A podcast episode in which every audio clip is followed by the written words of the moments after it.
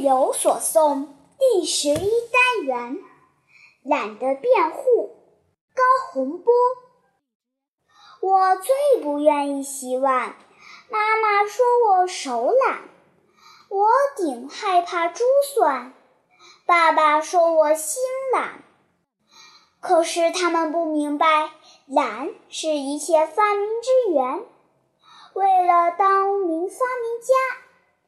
我才故意这般懒。懒得挑水的人发明了自来水管，懒点蜡烛的人发明了电灯电线，懒得上楼梯的人把电梯装进高楼，懒得扇扇子的人叫电扇不停地旋转。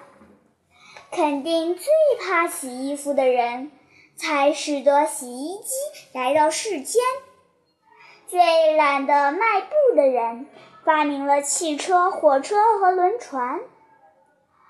我拿懒的种种好处向亲爱的爸爸申辩，他却用勤快的巴掌对我的屁股进行磨练。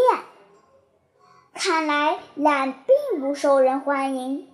至少在我的家庭里面，也许我的理解有点偏差。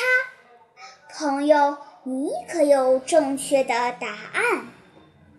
赏析：诗人喜欢从另一个角度来看问题，比如这首诗虽然是懒的辩护，但是引发读者的思索。懒。并不受人欢迎，但追求生活的便利却是社会的进步的动力。看来，任何事物都有两面，关键是我们看到了其中的一面。你们还懒得干什么呢？